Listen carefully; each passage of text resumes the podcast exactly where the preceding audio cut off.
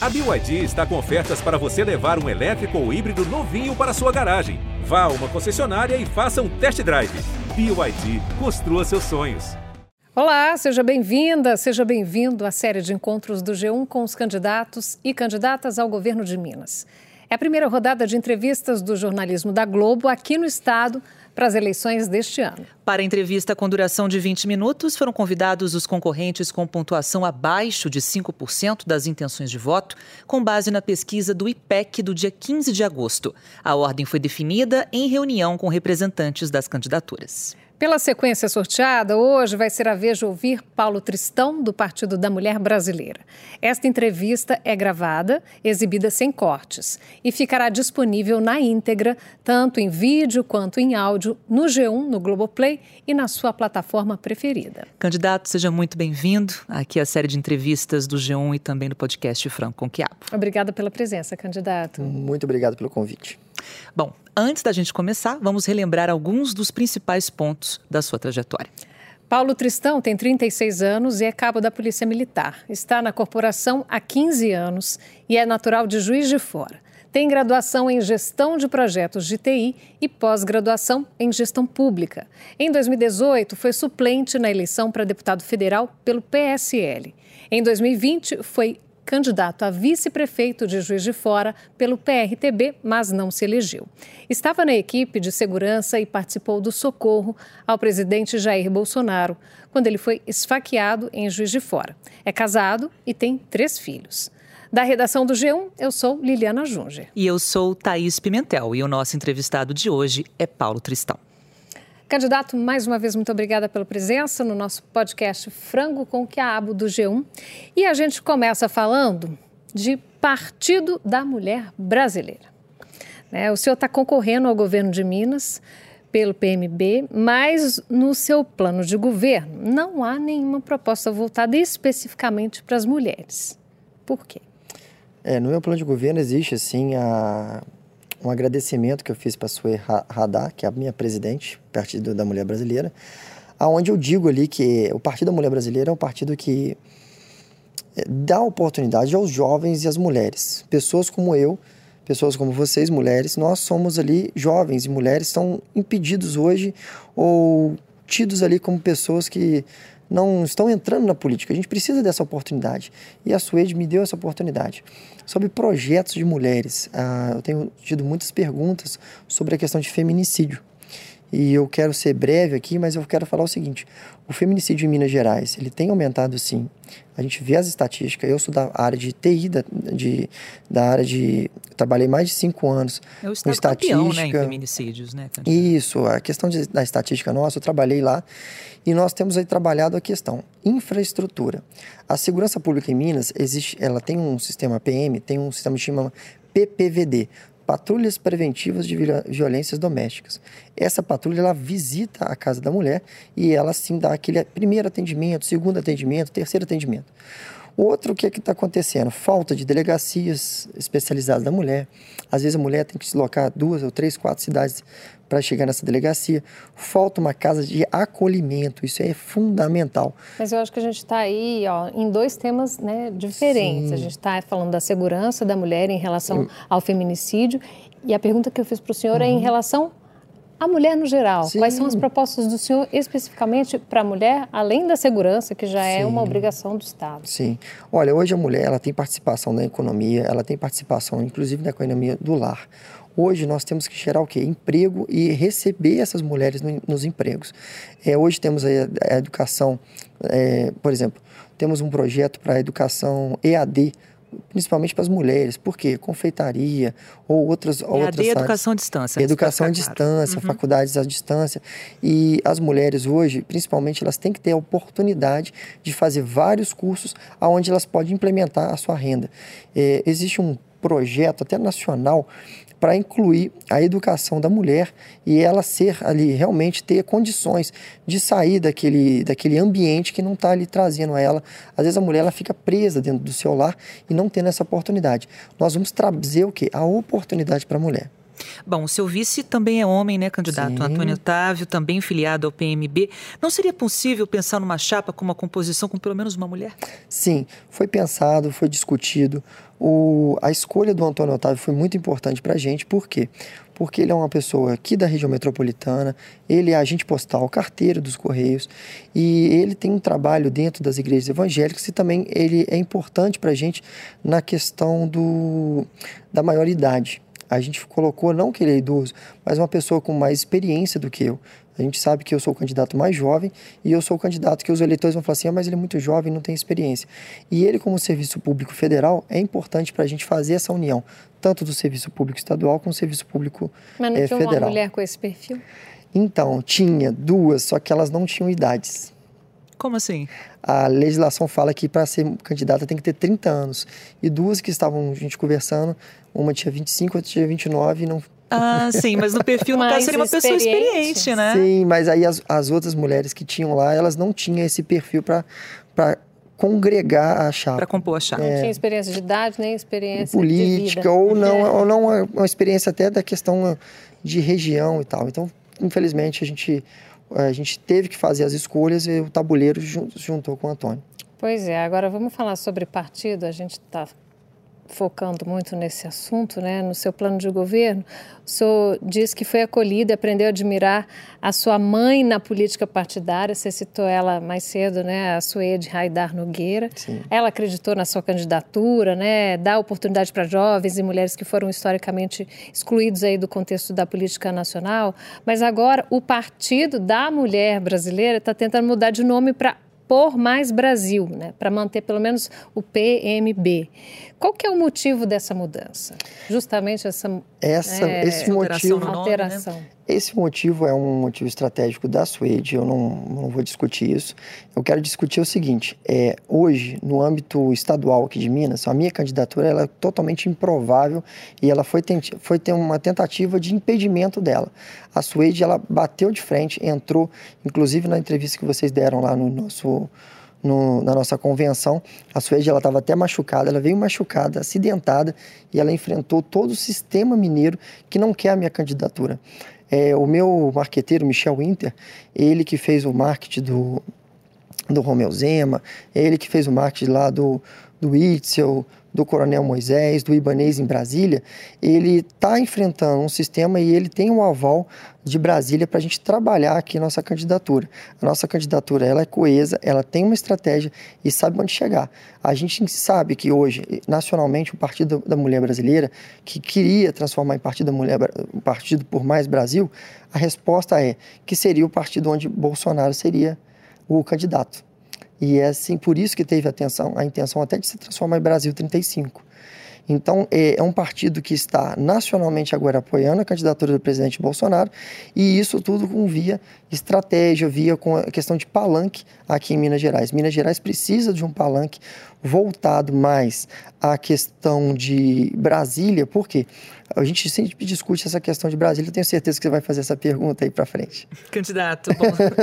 o senhor... acho que a gente pode ficar mais na questão estadual. É né? verdade, vamos sim. Falar de segurança, claro. O claro. senhor é policial militar há 15 anos, sabe bem que a PM esteve envolvida em vários episódios que geraram bastante repercussão aí nos últimos meses. Inclusive, sim. a gente fala de Varginha, por exemplo, no sul de Minas. Itajubá. Teve uma, exatamente, teve uma ação policial, terminou com 26 mortos. Contagem, teve a morte de um rapaz negro na Vila Barraginha, aqui na região metropolitana. Paineiras, há pouco mais de uma semana, um casal foi agredido no meio da praça por policiais militares. Juiz de Fora, que é a cidade do senhor, né? Policiais abordaram um grupo de jovens já com tiros de borracha e até um pneu foi lançado né, contra eles. Se eleito governador, como é que o senhor vai se posicionar em casos como esse? Primeiramente, humanizar a segurança pública. É, no nosso plano de governo fala, inclusive, alterar a questão das leis orgânicas. Hoje, o policial militar ele, é ele tem um ser humano por baixo. Eu sou candidato aí da segurança pública e até a minha candidatura é vista aí por alguns como é, como eu te falei, improvável, porque nós não temos o costume de ver um candidato policial militar. A última vez foi Juscelino Kubitschek em 1951.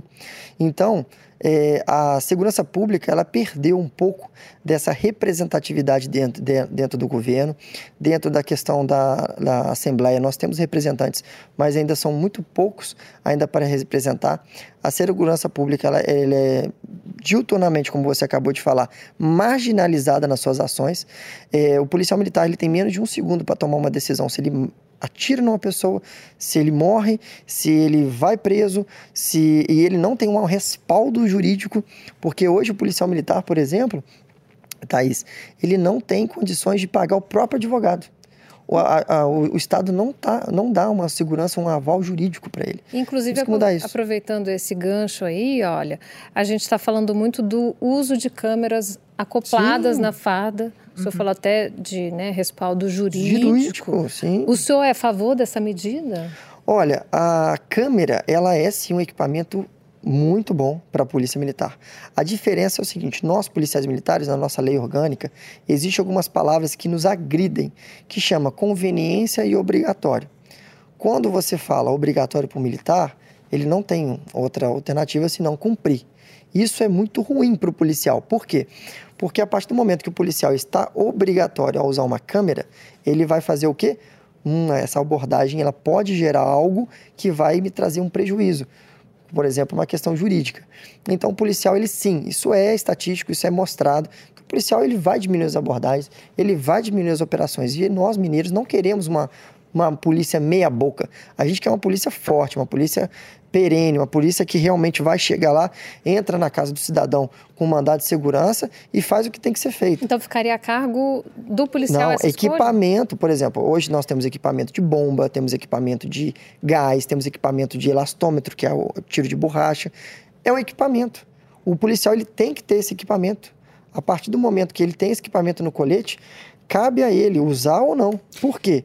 Porque hoje, pode colocar aí 30% da tropa já usa a câmera. Candidato. O problema é que eles não têm dinheiro para comprar câmera. Sobre ainda falando da é câmera. É bom para o policial. São Paulo, por exemplo, né, que já utiliza o equipamento, Sim. registrou queda na letalidade policial, né? Sim. Em torno de 85%, inclusive, e lá é obrigatório, não tem opção. Inclusive com menos confrontos que levam a menos mortes dos próprios policiais.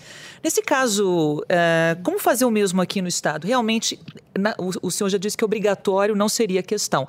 Mas as câmeras. Mas o, equipamento viatura, e câmeras também? A viatura tem que ter câmera. A viatura tem que ter GPS. O, o policial ele tem que ele, ele tem precisa. Tem que ter, mas não é obrigatório. Não, mas a, não a, já a viatura já é obrigatório.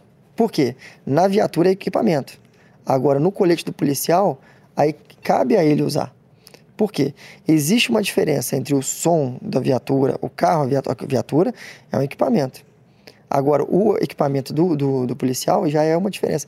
Por exemplo, eu sou muito mais favorável, que nem o Caiado fez em Goiás, obrigar as celas a ter, ter câmera. Ali sim, que é ali que tem que começar. E é um investimento que tem que ser feito dentro das penitenciárias. Então a gente às vezes fica discutindo o colete do policial, que infelizmente às vezes chega a ser até vencido, ou uma, polícia, uma arma velha, e a gente fica querendo comprar um equipamento que que vai dar uma, um respaldo ali para o policial, mas a gente fica esquecendo do todo. Às vezes, a, a, a, a gente perdeu dois minutos aqui discutindo uma câmera que pode sim ali ser um problema não para o policial, mas então, até para a própria sociedade. perda de tempo falar da câmera? Não, não é perda de tempo.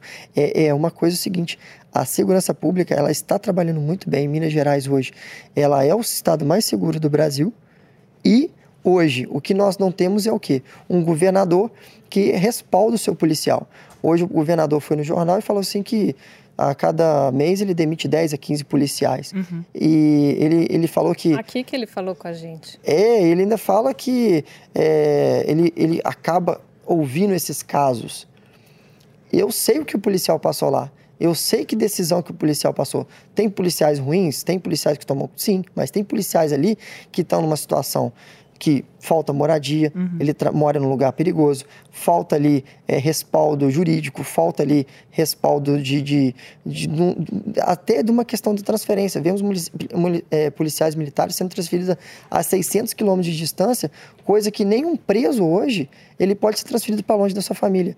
Então, como que entra no psicológico? Eu quero dar respaldo psiquiátrico, uhum. psicológico, psicanalista para o policial, para a educação. As professoras hoje, por exemplo, vão colocar na educação elas estão ali é, recebendo ameaças diuturnamente dentro da sala de aula E elas não têm um respaldo até psiquiátrico. Por quê? Porque se a professora vai no psiquiátrico, no psiquiatra e pega uma licença médica, ah lá, é tida como tá, tá abandonando o serviço, tá? Uhum.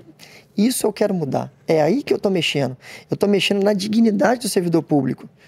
Eu entendo o sofrimento na pele do servidor público. Enquanto você vai falar da câmera, eu entendo o sofrimento do policial. Por quê? Vai ser eu que vou usar a câmera. Então, não, não, uma coisa é você falar de outro, obrigar a outro fazer. Outra coisa é você se auto-obrigar.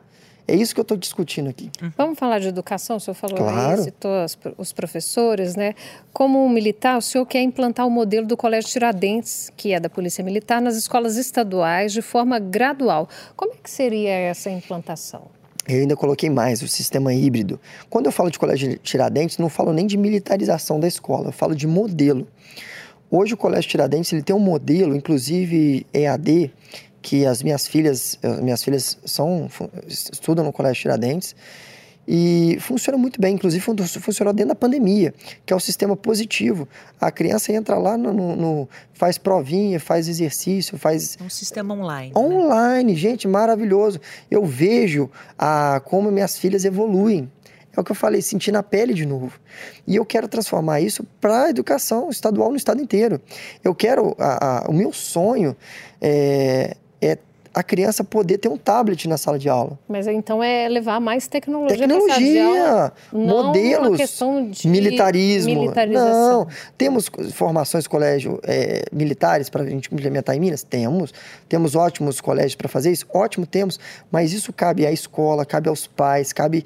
É, é muito mais amplo do que eu falar e obrigar. Como eu te falei, tanto que eu não quero obrigar a Câmara, eu também não quero obrigar os pais a ter um colégio militar. É, eu acho que eu sou, do, eu sou cristão e eu sou do princípio da liberdade. Lembra, a gente acabou de discutir aqui sobre liberdade? Liberdade em primeiro lugar.